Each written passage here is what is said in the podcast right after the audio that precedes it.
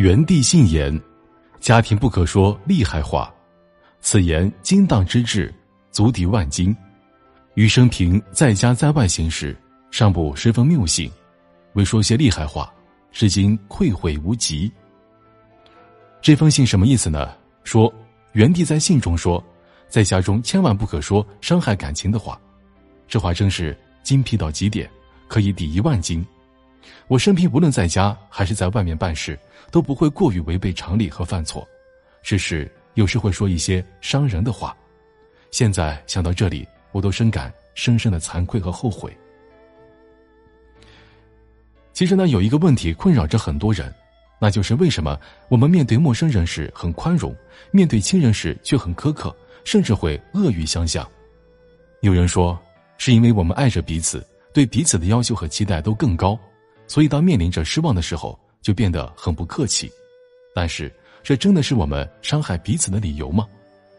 正如曾国藩的弟弟所言，家里不可以说厉害的话。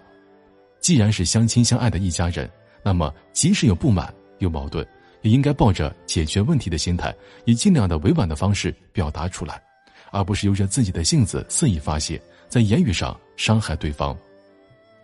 在我是演说家的舞台上，曾经来过一个叫做窦乃馨的女艺人，她的一篇题为“别对爱你的人飙狠话”的演讲，曾深深的震撼了很多人。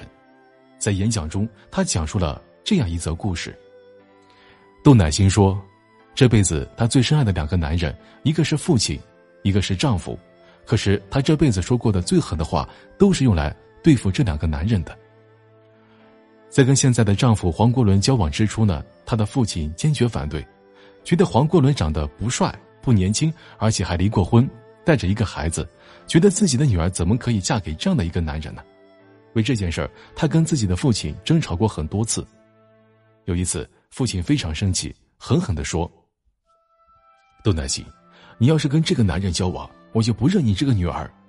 而此时的窦乃馨呢，也完全失去了理智，用非常冷静也非常冷血的语气对父亲说：“好啊，那你觉得从什么时候开始比较好呢？是你告诉家人，还是我来转告家人呢？”就是这句话，那天气的父亲差点进医院。冷静之后呢，窦乃馨觉得非常后悔，可是，在面对黄国伦的时候，他再一次控制不住自己。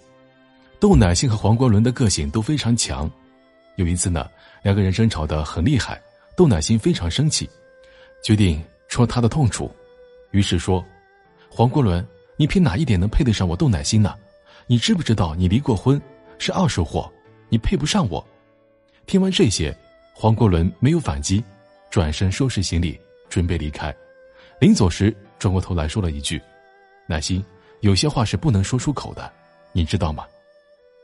这两件事情发生之后，窦乃馨意识到自己的语言正在形成一种暴力，深深的伤害着自己最爱的人，所以她开始反省自己，也开始改变自己。幸运的是，他通过自己的改变抚平了这些伤害，重新跟这两个自己最爱的男人幸福的生活在一起。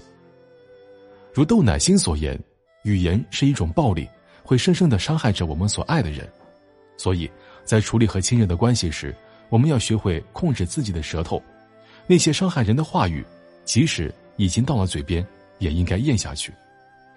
其实，很多时候我们会肆无忌惮的对自己亲近的人发火，说狠话，无非是因为觉得他们不会离我们而去，即使生气了、受伤了，时间也可以抚平一切。但实际上，每一颗心都渴望温暖的慰藉，不是吗？如果可以温暖彼此，为什么要选择伤害呢？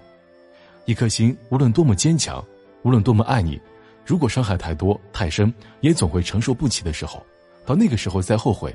不是太晚了吗？我们现代人常说说话是一门艺术，对于一个家庭来说呢，这门说话的艺术也正是家风建设的重要内容。千万不要小觑这件事情。家庭成员之间的言语上的沟通是否顺畅，是否让人舒服，直接关系着这个家庭的幸福与否。在曾经热播的电视剧《小丈夫》当中呢，男一号陆小贝的父母就是一对不善于沟通的夫妻，他们之间最多不超过三句话，就必定已经开战了，不是直截了当的斥责对方，就是揭对方的伤疤。而在这样的一个家庭中成长的陆小贝，完全感受不到家庭的温暖和幸福，性格上也十分叛逆，由此可见，家里不说厉害的话，这一家风的建设是多么重要，并不是简单的关乎着一个家庭是否和睦，更是直接影响着孩子性格的养成，甚至决定了孩子一生的幸福。